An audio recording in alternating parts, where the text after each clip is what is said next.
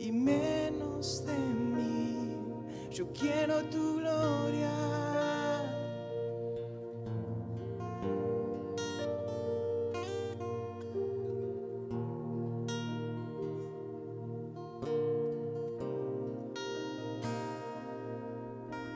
Queremos tu gloria, Señor. Queremos esa gloria, esa gloria, Señor, que solamente vos podés derramar sobre tu pueblo, Dios. Necesitamos esa gloria, Señor. Moisés dijo, déjame ver tu gloria. Y hoy te decimos, Señor, como tu pueblo, como tus hijos, déjanos ver tu gloria, Dios. Necesitamos ver esa gloria, Dios. Dice tu palabra, gloria como la del unigénito Hijo de Dios. Jesucristo, queremos ver tu gloria. Nos preparamos como iglesia para estar junto a vos. Nos preparamos para que nos vengas a buscar como tu novia amada, como tu esposa. Y ese va a ser el momento en el que vamos a poder apreciar esa gloria. Y vamos a compartir la eternidad contigo, Dios. Porque es tu promesa. Porque tu palabra lo dice. Y porque lo anhelamos como tu cuerpo y como tus hijos. Le damos gracias. Gracias Señor por este tiempo. Gracias Dios por cada una de las personas que está del otro lado, hoy a la distancia, aprovechando los medios técnicos, Señor, que vos nos has provisto para seguir en este camino de predicar tu palabra, Señor, de llegar con el Evangelio de la cruz, con el Evangelio de la paz a cada hogar. Que Dios bendiga a cada uno de mis hermanos que está del otro lado. Hoy queremos compartir la palabra. Hoy queremos juntos poder hacer un raconto principalmente y primeramente de las palabras que vos nos has venido hablando a través de los últimos tiempos, a través de las últimas prédicas que hemos tenido. Vos nos has ido tocando temas y yo quiero hacer un breve repaso de cada uno de estos temas. Y quizás hay personas que no son de ULAB y que no, no van a saber de lo que le estoy hablando. En el graph tenemos abajo las redes donde nos pueden encontrar. Entonces les invito a que puedan buscar estas prédicas y todo el material que tenemos libre para cada uno de ustedes. Y el Señor nos vino hablando de ser soldados y como tales luchar en este ejército. Nos habló del fruto del Espíritu Santo a través del tiempo que estuvimos compartiendo las iglesias unidas, la Santa Cena de las iglesias unidas de Zárate. Y ahí los siervos, pastores, compartieron cada uno parte de ese fruto. También el Señor nos habló del Salmo 34, de bendecir y alabar al Señor en todo tiempo. También nos habló de tener temple o templanza. Nos habló a través de, del fundidor y cómo lograba esa templanza en los materiales, cómo hacía esos materiales con una calidad óptima para poder así eh, tener características especiales, tener características que lo hicieran distinto, tener características que lo hicieran fuertes, tener características que los que los pudieran llevar eh, a, determinadas condiciones y poder soportar esas, esas, determinadas condiciones. Y eso es un poco lo que, lo que nos pasa a nosotros en la vida cristiana. Tenemos que, que lograr ese temple, esa fortaleza para poder soportar lo que va a venir. La palabra dice que en el mundo tendremos aflicciones y que vamos a tener pruebas y que vamos a tener luchas. Pero también dice que el Señor va a pelear esas batallas por nosotros. Pero nosotros tenemos que estar preparados. Por eso también nos habló de, poner nuestra casa sobre la roca. La roca es Cristo Jesús. Nos habló también de ser imitadores de Cristo y de ser transformados. Eso es un, un resumen de las últimas palabras que hemos recibido de parte del Espíritu Santo. Y todo esto confluye en lo que yo quiero hablar de hoy. Hoy, yo hoy quiero hablar de identidad. Identidad. ¿Y qué es la identidad? Si vamos a, a, un, a una definición de diccionario, esa, mm, la identidad sería o es un conjunto de características que hace distinto a una persona o a una cosa. Y yo la puedo distinguir fácilmente. Entonces, esa, esas características a mí me diferencian perfectamente dos objetos. Por ejemplo, una guitarra que escuchábamos recién, yo la diferencio perfectamente de un teclado, sin ser músico y sin saber de música. Y también las características aplican a las personas, porque puedo diferenciar personas, una persona asiática de una persona americana, muy fácil, por sus rasgos, por sus características. Ahora cuando, cuando hablamos de identidad, también son las preguntas recurrentes que la sociedad se ha hecho a lo largo del tiempo. La sociedad a lo largo del tiempo se ha preguntado, ¿quién, quién soy? ¿Quién soy? Se ha preguntado, ¿de dónde vengo? ¿Y a dónde voy? Son las preguntas que, que la ciencia ha, ha tratado de responder a través de la filosofía, a través de, de, distintas ciencias aplicadas para llevar esas respuestas. Y muchas veces la sociedad cataloga a las personas y eso hace que tengan una falsa identidad, porque nos creemos lo que el sistema, lo que el mundo dice de nosotros y no es nuestra verdadera identidad, sino, que es una falsa identidad que por algún motivo la hemos creído y, se nos ha catalogado de, de, alguna forma y nosotros hemos aceptado esa identidad. Por lo tanto, tenemos una crisis, una crisis de identidad.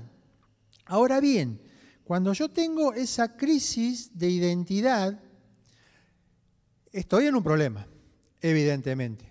Estoy en un problema. Y, para yo obtener estas respuestas que, que la ciencia me da y que son respuestas en definitiva de ciencia o de hombre. Pero yo tengo, tengo la palabra que me dice, que me habla y me dice quién soy. Y me dice de dónde vengo. Y me dice a dónde voy también. Porque si nosotros vemos en el primer capítulo del libro de Génesis, nosotros tenemos la creación. Y ahí vemos de dónde venimos. Venimos de la misma creación de Dios. Por más que Darwin se haya quemado las pestañas tratando de, de, decir lo contrario, realmente no es así, porque venimos de Dios. La palabra dice que cuando Dios crea los árboles, la hierba, habla a la tierra y le dice, produzca la tierra, le da esa orden a la tierra, produzca la tierra. Cuando el Señor crea los peces, las aves, los grandes monstruos marinos, Él le habla al agua. Dice, produzca el agua. Y lanza su palabra, su palabra creativa, y se produce todo lo que, lo que sabemos, lo que conocemos. Ahora, cuando crea al hombre, ¿a quién le habla? No le habla al agua, no le habla a la tierra, no le habla al cielo, sino que se habla a sí mismo. Cuando crea al hombre, él se habla a sí mismo y dice, hagamos, hagamos al hombre, hagámoslo a nuestra imagen y a nuestra semejanza, hagámoslo.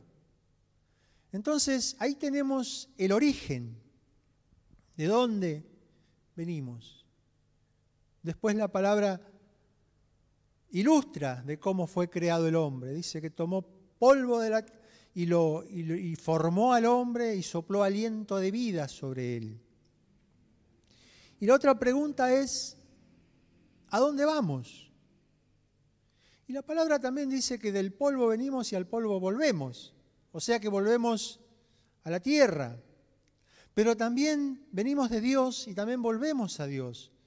Porque por más que nosotros, nosotros somos hijos de Dios, hemos tenido, hemos aceptado al, al Señor Jesucristo como nuestro Señor, como nuestro Salvador, y eso nos da la esperanza de poder encontrarnos con Él, porque su promesa es que nos va a venir a buscar, que va a llevar a su iglesia amada y que vamos a pasar la eternidad con Él. Entonces nos vamos a encontrar con Él. Ahora, ¿qué de la persona que no conoce a Dios? También se va a encontrar con Dios. También se va a encontrar porque también la palabra dice que va a haber un momento en el cual los libros van a ser abiertos. Y esas personas van a ser juzgadas por no haber aceptado al Señor y van a pasar la eternidad sin Dios. Ahora, nuestra identidad está definida por Dios mismo. Él dice que, desde, desde, antes de la, de la, creación, desde antes de, de, de, nuestra creación, dice que desde el vientre de nuestra madre, dice que Él nos conoció, que cuando éramos un embrión, Él nos vio. Fíjense que, qué interesante, ¿no? Porque Él, él nos, nos está conociendo desde antes que nosotros fuéramos incluso. Entonces, eso también tiene que ver con la identidad. Cuando el Señor Jesucristo se bautiza en el río Jordán,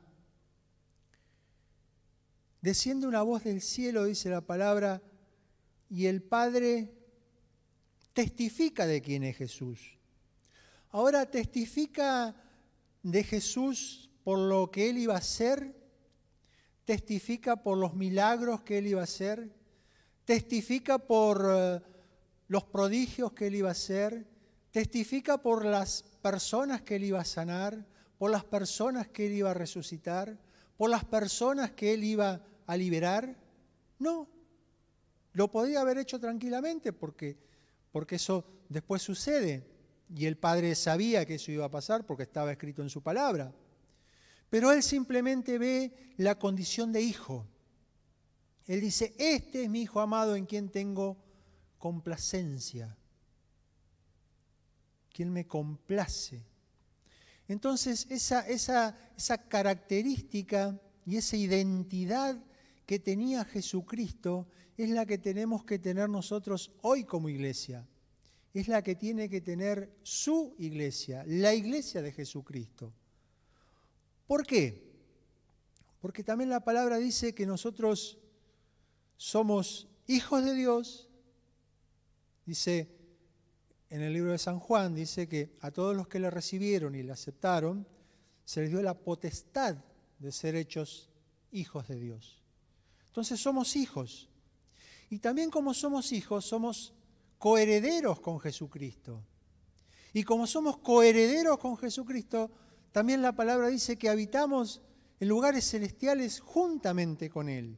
Entonces fíjense cómo, cómo vamos desglosando cuál es nuestra identidad y cuál es el lugar que nosotros nos corresponde, que a nosotros nos corresponde. Y no tenemos que ponernos a discutir con, con, el sistema, con el mundo, con nadie cuál es nuestra identidad.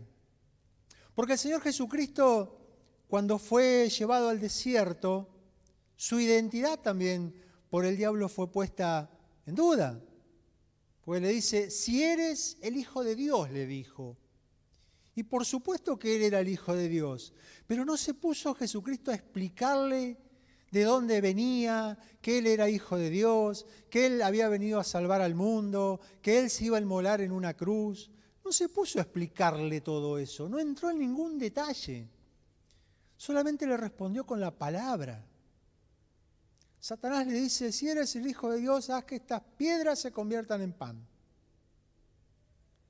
Y Jesucristo le podía haber dado toda una explicación teológica, si se quiere, para poder definir quién era Él, para poder mostrarle al diablo quién era Él, y de dónde venía y a dónde iba, y qué tenía que hacer en este mundo, y qué iba a hacer después. Le podía haber dado toda esa explicación, pero se limitó a responderle con la palabra y le dijo, escrito está.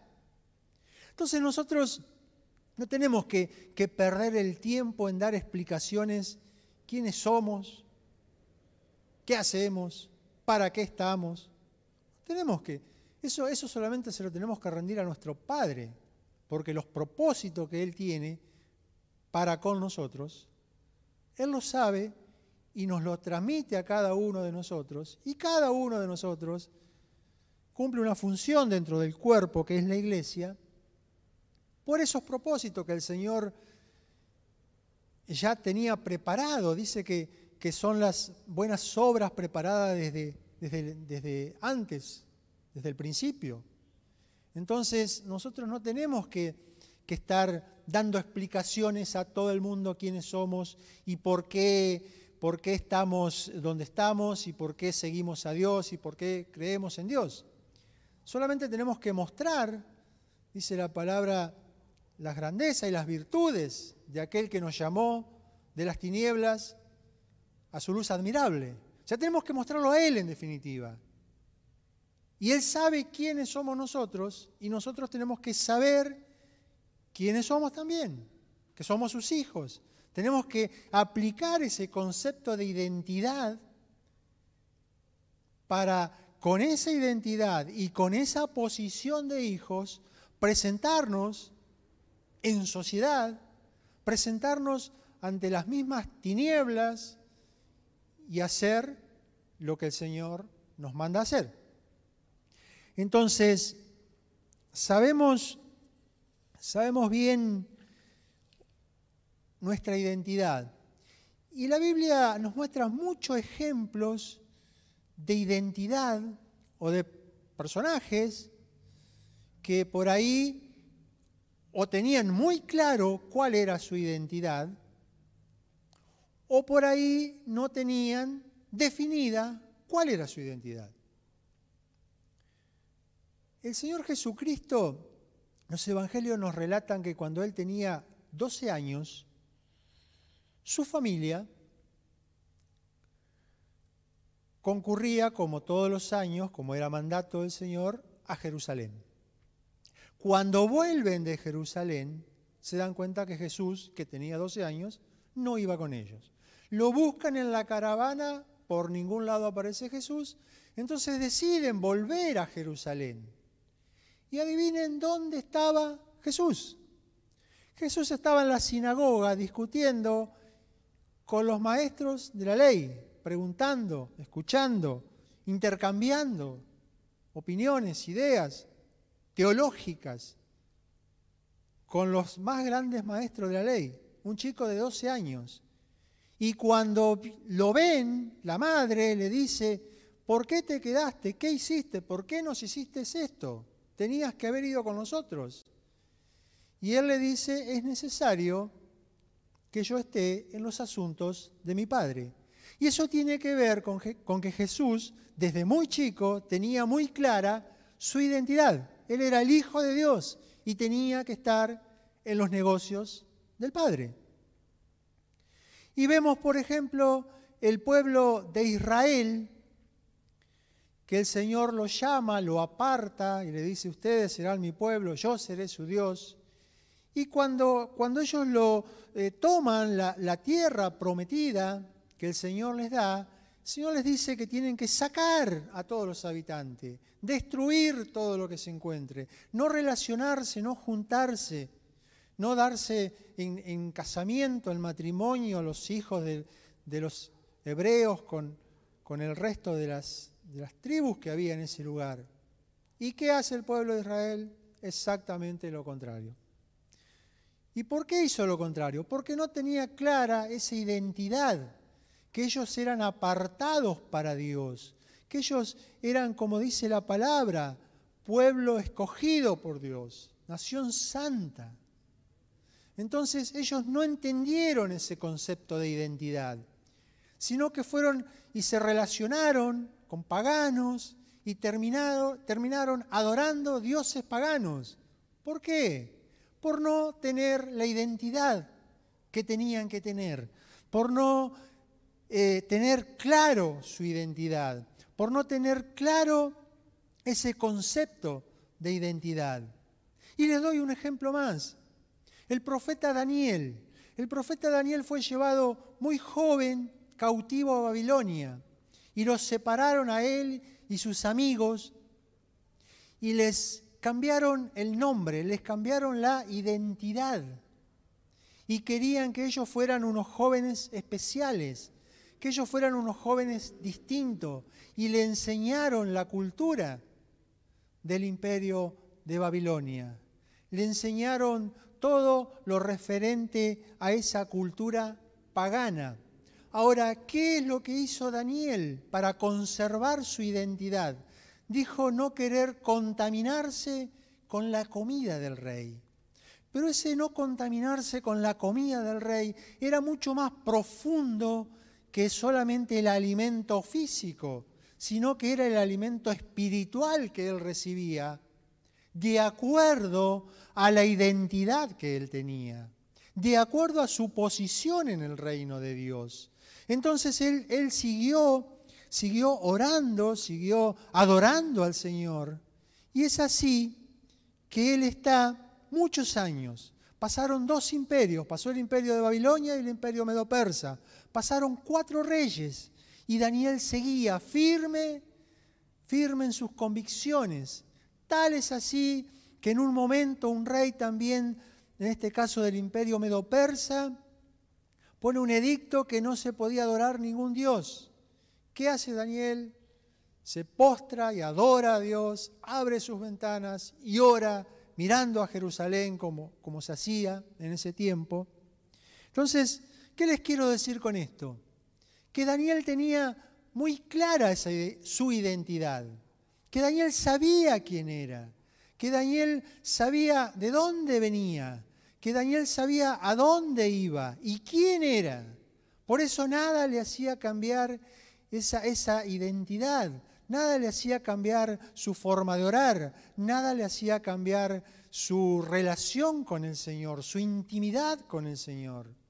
Y eso es lo que hoy nosotros necesitamos, en realidad lo necesitamos siempre. Pero hoy en estos momentos difíciles que nos toca vivir como sociedad, como, como nación, como, como mundo, si se quiere, por todas las cosas que están sucediendo. Y si a esto le sumamos que estamos, como dice eh, Mateo capítulo 24, dolores de parto, últimos tiempos, la venida del Señor está, está próxima, entonces tenemos que tener claro nuestra identidad tenemos que saber perfectamente quiénes somos. Tenemos que saber perfectamente de dónde venimos y perfectamente a dónde vamos. Entonces esa identidad nos va a hacer estar firmes, firmes en nuestra convicción, firmes en nuestra fe, firmes sobre la roca que es Cristo Jesús. Por eso, por eso la, la identidad es tan importante. Cuando nosotros nos paramos firme y decimos, nosotros somos hijos de Dios. Yo soy un hijo de Dios. Y el mundo me va a decir, sí, vos sos un hijo de Dios, pero mirá cómo, cómo la estás pasando. Mirá cómo te está afectando esta crisis quizás. Mirá cómo te está afectando a tu familia. Mirá cómo te está afectando a tu trabajo. Mirá cómo te está afectando a tu economía. Pero eso no cambia mi identidad. La circunstancia no tiene que cambiar mi identidad. La circunstancia no me tiene que afectar a esa identidad de ser hijo de Dios, a esa identidad que viene del Padre, que viene directamente del cielo, que no es un título que nos han dado, no es un, un, un, un pergamino pegado en la pared, una chapa pegada en la pared, sino que viene directamente del Padre a cada uno de nosotros, porque somos sus hijos amados en quien el Padre tiene complacencia. Y esa es nuestra identidad, esa es nuestra posición. Y, desde ahí nos tenemos que plantar, como se plantó Jesús, y no dar explicaciones al que nos dice, mira cómo estás, mira cómo te va, mira que te va a ir peor, mira que no vas a poder, y, todas las contras que se puedan levantar. Porque la identidad nos posiciona en esos lugares celestiales juntamente con Cristo. Entonces desde ahí nosotros sentados en los lugares celestiales tenemos una visión totalmente distinta, una visión totalmente enfocada en nuestra identidad. Por eso en esta, en esta tarde, si en algún momento olvidaste tu identidad, si en algún momento dudaste de tu identidad, si en algún momento renegaste de tu identidad, si en algún momento tuviste una crisis de identidad, hoy, hoy el Señor te está hablando para que retomes esa identidad. Para volver a posicionarnos en el lugar que el Señor nos posicionó. Para tomarnos de las promesas que están escritas y son muchas. Y son para cada uno de nosotros. Y son para este tiempo y poder eh, desde esa posición de hijos presentarnos directamente delante del Padre. Un hijo no pide permiso, no pide audiencia para hablar con su padre. Un hijo no necesita un permiso, hoy que están de moda los permisos. No necesitamos un permiso, no necesitamos un protocolo, el hijo no necesita nada de eso. Porque el padre está siempre dispuesto a escuchar a su hijo. ¿Qué padre no está dispuesto a escuchar a su hijo? ¿Qué padre no está dispuesto a hablar con su hijo? ¿Qué padre no está dispuesto a ayudar a su hijo? ¿Qué padre no está dispuesto a compartir tiempo con su hijo? Entonces, en esa posición de hijo, nos presentamos en esta tarde delante del Padre. Y nos presentamos, quizás, como les decía, avergonzados por haber perdido la identidad. Quizás preocupados por habernos olvidado de esa identidad.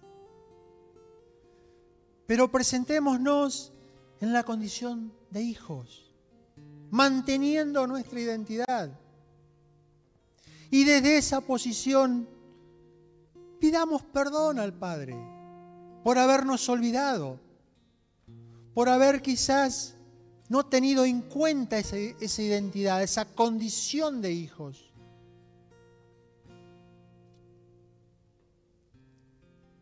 La palabra nos muestra cuando un hijo se fue del lado del Padre cuando el hijo se fue y dice que el padre lo esperaba cada día. Cada día lo esperaba. Y el día que lo vio venir, corrió y lo abrazó. E hizo un banquete. Y le cambió sus vestiduras. Y le dio un anillo. Y se regocijó de que su hijo había llegado. Ese es nuestro Padre. Ese es nuestro Padre que nos dio la identidad de hijos. Entonces, si por algún momento menospreciamos esa identidad, hoy es el día para pedirle perdón y decirle, Padre, perdónanos. Perdónanos por no haber tenido en cuenta que somos tus hijos. Perdónanos porque quizás en circunstancias adversas y contrarias nos olvidamos de nuestra verdadera identidad. Y quizás el sistema nos hizo tomar una falsa identidad, nos hizo creer una falsa identidad. Pero hoy rompemos contra toda falsa identidad. Hoy rompemos contra toda mentira del sistema, contra toda mentira de aquellos que nos quieren etiquetar. No hay etiqueta para los hijos de Dios, porque la identidad es hijos, hijos de Dios. Y ninguna etiqueta nos puede cambiar esa identidad. Ninguna etiqueta puede hacer que nos veamos distintos. Que el enemigo nos vea como quiera vernos. Es su problema, no el nuestro. Que piense lo que quiera de nosotros. Es su problema, no el nuestro.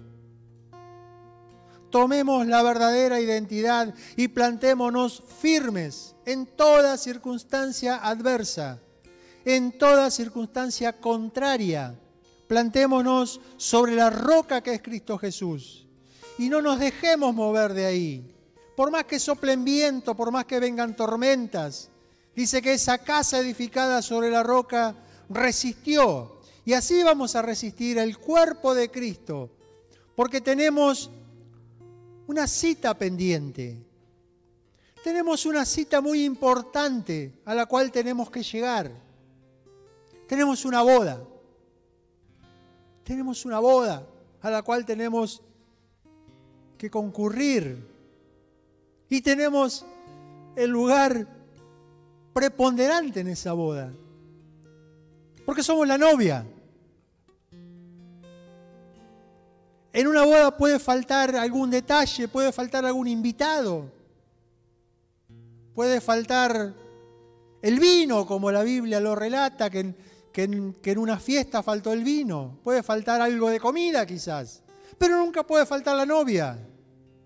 Y nosotros somos la novia y tenemos esa cita. Y estamos anhelando, apurados, esperando que el Señor venga por nosotros. Por eso tenemos que conservar nuestra identidad. Porque el perder nuestra identidad haría que perdiéramos esa cita, que perdiéramos esa boda. Y ese no es el propósito del Señor. Ese no es el propósito del Señor. Entonces, vamos a, a pedirle al Señor que nos posicione en esa identidad.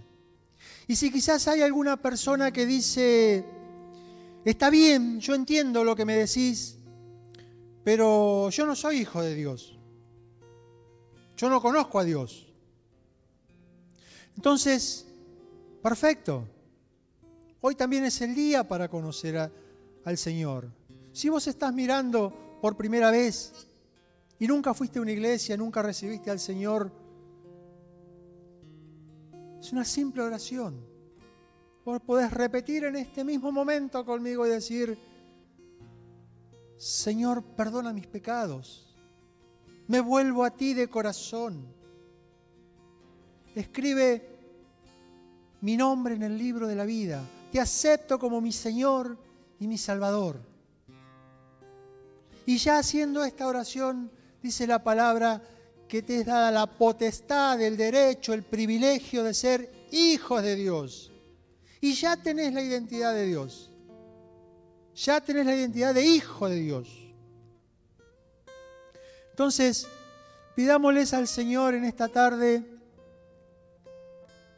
por cada uno de los que hoy están escuchando, cada uno de los que hoy están mirando, para que nos afiance en esa eternidad, para que nos afirme en esa identidad. Señor Padre Santo, Padre bueno, Padre maravilloso, primeramente te damos gracias por poder compartir este tiempo, por poder compartir esta palabra.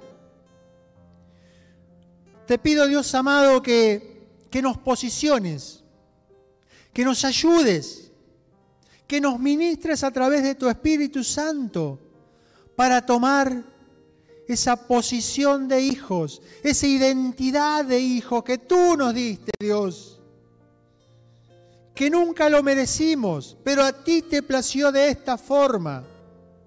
Y tú enviaste a tu hijo, tu unigénito hijo, a morir en una cruz para que esa identidad del principio del jardín del Edén fuera nuevamente valorizada, fuera, fuera nuevamente restaurada.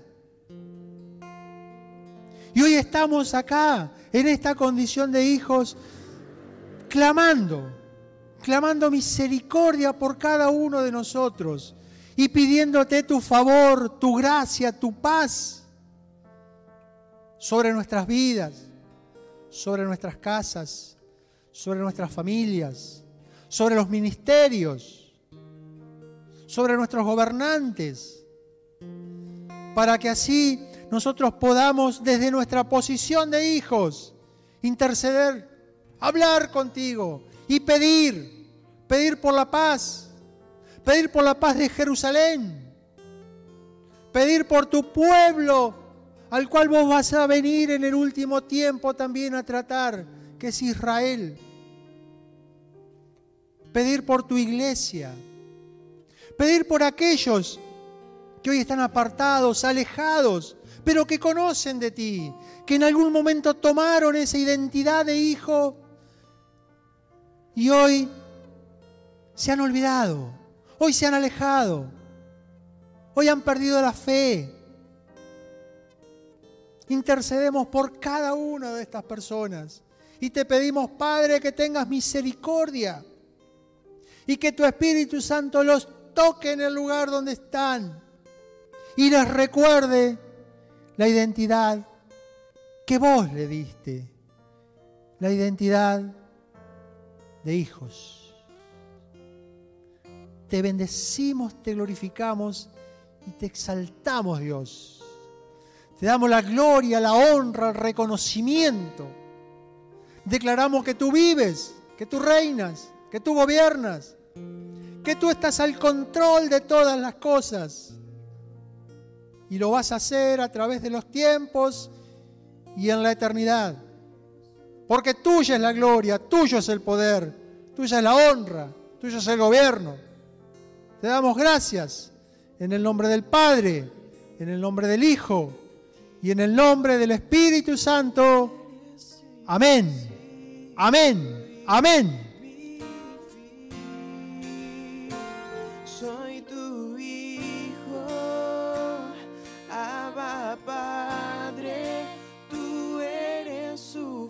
Padre, tú eres suficiente.